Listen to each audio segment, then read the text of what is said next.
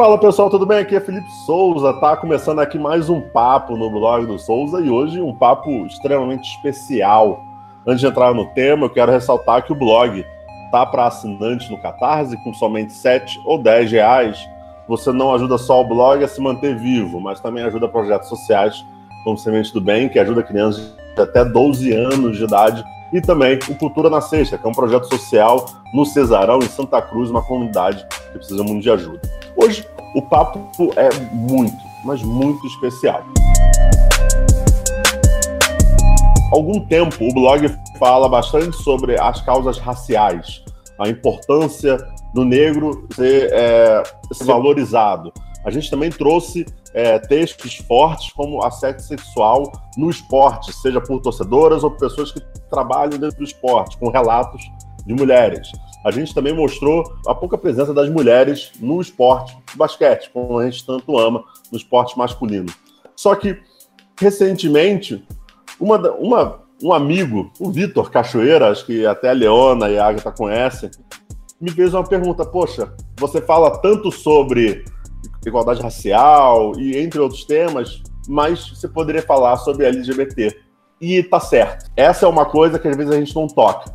É, não é o meu lugar de fala, então por isso mesmo eu trouxe pessoas que estão no lugar de fala. Hoje, se eu não me engano, e aí, por favor, me corrijam, é, não é só LGBT, é LGBTQIAP+.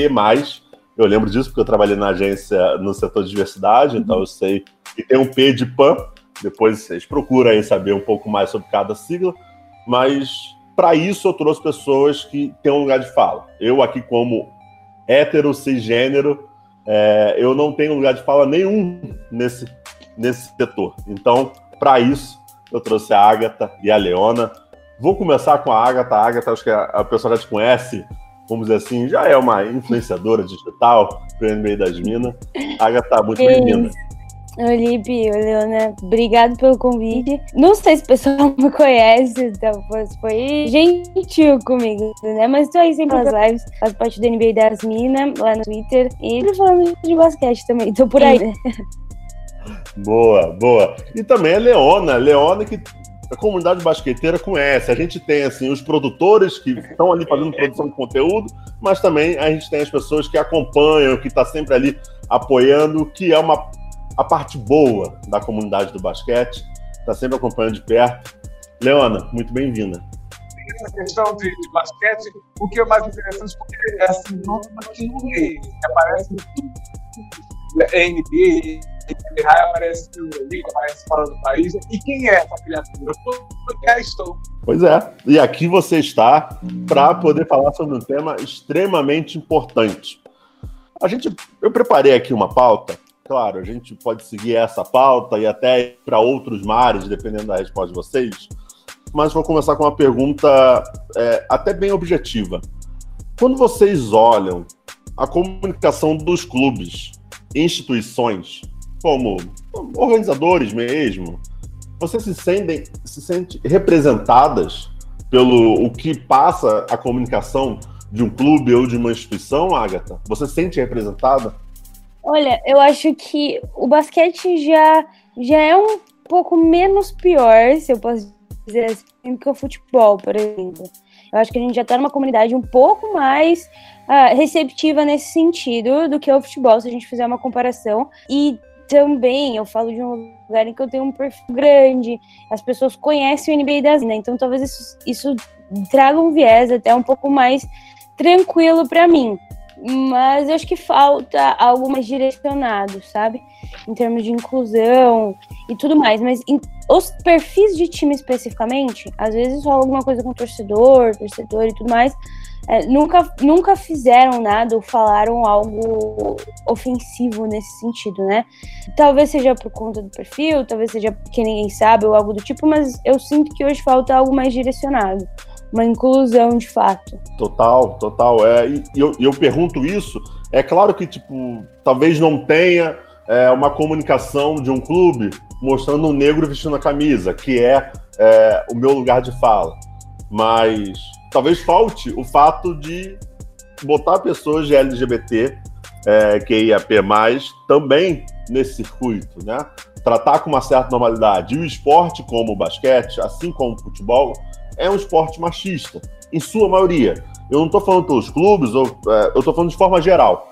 Então, eu, eu vejo de fora que pro negro a gente já sente falta. Para você, você ainda acha que, tem, que falta um pouquinho dessa comunicação a mais é, com, com, com vocês, Leona? Eu ia te dizer que existe a gente da sociedade, a artística, e pessoas como eu.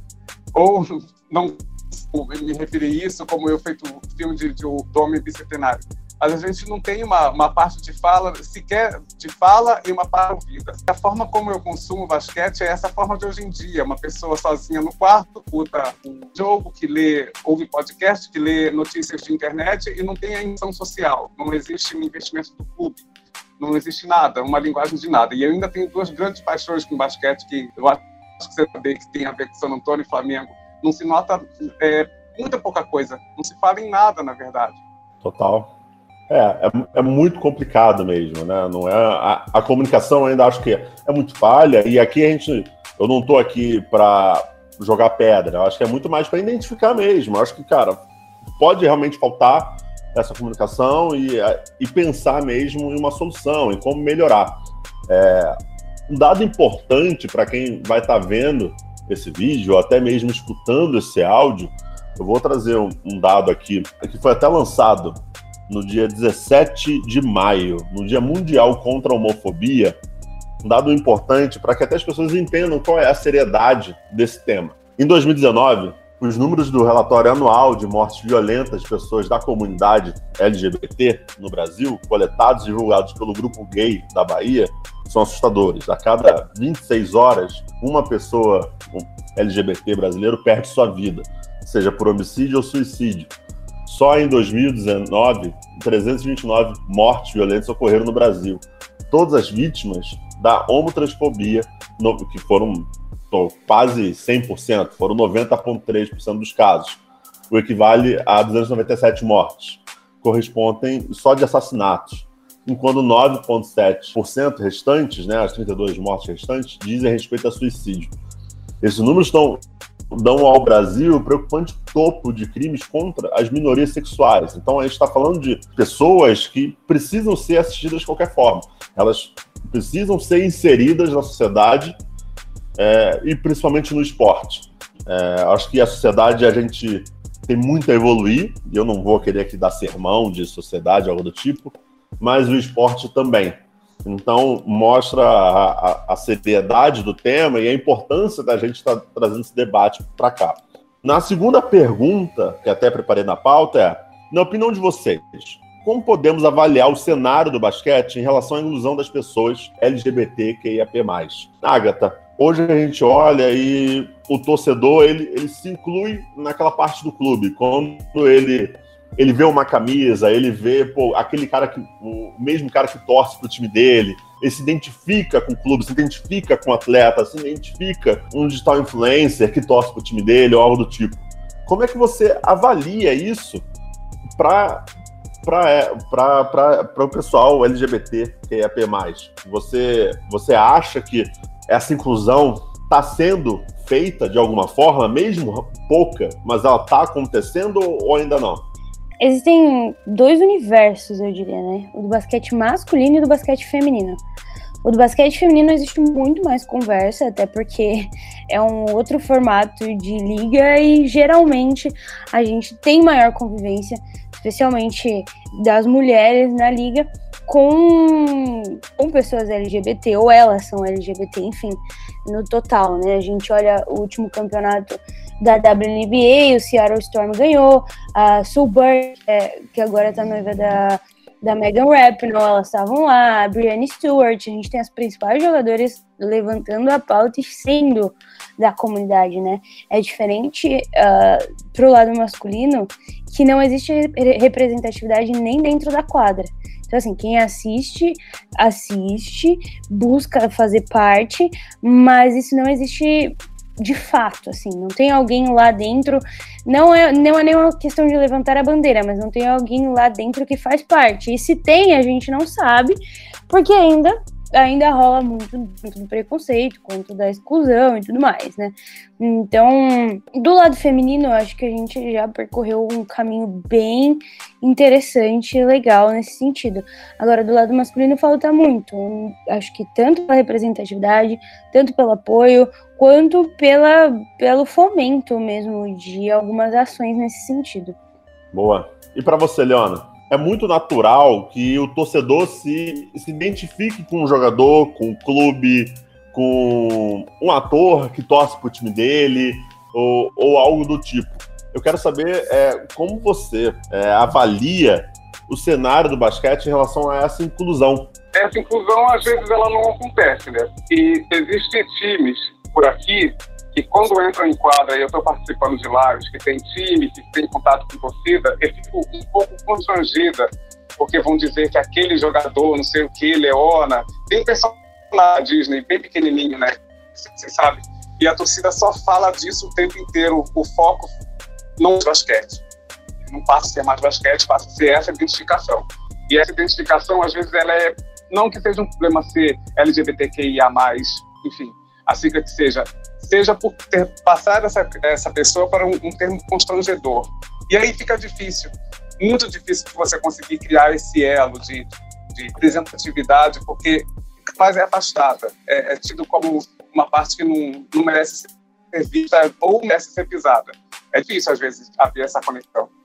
Boa, boa. A última pergunta na nossa pauta é o seguinte: como podemos melhorar o cenário nacional ou até mesmo começar a incluir esse debate mais abertamente no basquete? Vocês teriam alguma sugestão? Leona, vou começar por você essa. Minhas sugestões que pudessem ser ouvidas, né? Que tivesse uma de que fosse lá ou do que, se trata, porque eu acompanho basquete há muito tempo, tem muito profissional que às vezes é, tem do esporte de uma vez ou outra. Eu, por exemplo, sou patinadora fundista, então eu, eu acho o, a, o esporte lá e aí as pessoas me respeitam com o passar do tempo, que eu acho que eles tão, não tinham muito conhecimento de como é ter uma pessoa LGBTQIA+, trans, no, no, ali no seu e tudo é o conhecimento. Tenta ficar isolando, isolando, isolando para ter o que chatar. A gente pode somar, sim. Eu acho que os clubes poderiam ouvir essa é, é um, é um grande caminho assim, que a gente passar de um cruzar de uma vez por todas. Não, não dá mais para deixar a gente para trás. Não dá, porque a gente gosta, olha para mim, olha para ela, a Agatha Oliveira, por exemplo. Todo, tá aí, ó, mostra já acontecendo. Quantas Agatha Oliveiras não pode ter por aí, né? Perfeito. E para você, Agatha? Com relação às ligas, acho que na última temporada a gente teve um exemplo muito forte, especialmente da NBA, com relação ao Black Lives Matter, é, em termos de exemplo mesmo, assim, do, do que os jogadores podem fazer para movimentar a sociedade em troca, sabe? E, e eu acho que é algo nesse sentido campanhas nesse sentido. Fez muito barulho o que eles fizeram, as greves e tudo mais, em prol do movimento negro. E, e, não tem por que isso não acontecer em prol do movimento LGBT, seja aqui ou seja lá. Aqui a gente ainda tem um problema maior, que é o fato dos jogadores se omitirem em geral, né? Não, não em determinadas pautas, mas eles não se politizam. E se se se politizam, às vezes é uma coisa muito esporádica, não é algo organizado pelo clube e muito menos apoiado, né? Na NBA a gente teve um cenário em que os, os donos dos times apoiaram o boicote, que os jogadores se uniram para fazer um, algo organizado, né? Então eu acho que falta isso hoje, organização e vontade, porque não é um, um movimento difícil de ser feito, não é algo que é, é complicado, nem que vai demandar dinheiro. Eu acho que falta vontade, na realidade. E hoje, no Brasil especialmente, falta é, organização, mais do que tudo. Boa, boa. Olha, muito bom papo. Eu acho que vocês puderam trazer uma visão pô, extremamente importante. Eu acho que a intenção desse papo aqui não é, talvez não é falar para a mesma comunidade, e sim para hétero, cisgênero, tá escutando a live, ou live não, escutando esse papo, ouvindo esse papo. Eu acho que esse é o importante. É o tipo de conteúdo que tem que ser feito para mim, né? Tem que ser feito para o hétero e, e a comunidade, vocês já sabem o que vocês passam. Então, não adianta alguém falar de novo que vocês passam ou não. É, agradeço muito, mas muito mesmo. O papo foi assim curto, mas enriquecedor. É, eu acho que trouxe bons pontos é, que vocês duas falaram, que a gente possa aprender cada vez mais, incentivar cada vez mais. Uma coisa que a gente viu no movimento Black Lives Matter, né, como até a Agatha mesmo disse, que foi muito apoiado. Que a gente possa também apoiar esse movimento, que a gente possa ver cada vez mais esse movimento crescer e, claro, se to tornar a sociedade um pouquinho melhor do que ela é hoje em dia. Então, agradeço, Leona. É, quiser fazer um merchan, onde o pessoal pode te, te acompanhar, pode seguir, pode mandar mensagem. Eu costumo, eu como pastor, eu não quero ser seguida, não. Eu quero ficar na frente. Então, fiquem por trás, por favor. Todo mundo atrás na fila, brincadeira. Arroba Leona Garcox, quem tiver interesse. Eu não falo só de basquete no meu perfil, eu sou pessoa, não tenho assim mais então, a especificação praticamente é tudo. Então, quem quiser seguir, fique à vontade para ser bem recebido. Boa. Boa. Agatha, também, aonde o pessoal pode te encher o saco, te procurar, querer saber mais sobre basquete, falar mais sobre basquete? No Twitter, arroba Máximo e arroba NBA das Minas. Inclusive, a gente está te prometendo um texto, porque a gente também faz parte do blog do Souza. Vai sair, inclusive, no começo da semana que vem, eu prometo dessa vez. É, então, a gente também está no blog do Souza e em todos os agregadores de podcast. A gente faz parte da Central 3 hoje, mas estamos no Spotify, Apple. Só procurar NBA das Minas lá e, e dar play. Boa, boa. E como a Agatha mesmo falou, é, o NBA das Minas é parceiro do blog, então vai ter texto. Vai ter texto. Então fiquem ligados aí. Agradeço mais uma vez, de verdade mesmo. O papo foi rápido. Eu sei que eu enchi o saco de vocês aí nas últimas semanas para poder falar sobre, sobre isso. Mas que a gente possa até no futuro falar mais. Falar mais, escrever, falar mais sobre isso cada vez mais abertamente para que possa melhorar. Eu, eu acredito de coração, de verdade mesmo. Eu acho que a gente só melhora quando a gente toca na ferida, quando a gente fala sobre o assunto. É, eu estou aqui para aprender e acho que vai ter muita gente também aprendendo com esse papo que a gente teve aqui. Então agradeço muito vocês, agradeço o pessoal que acompanhou até o final. O papo foi incrível, vai estar nos agregadores de áudio entre quinta e sexta-feira. Já estará liberado nos, nos agregadores de áudio aí, Spotify, Apple, e vamos tentar também disponibilizar em vídeo para vocês no YouTube, mas vai ter nos agregadores, vai estar tá arroba que elas falaram aqui, então podem ficar tranquilos, vocês vão poder seguir mesmo de fato, ser stalkers aí, para poder acompanhar. E é isso, pessoal. Agradeço muito. Muito obrigado. Agradeço.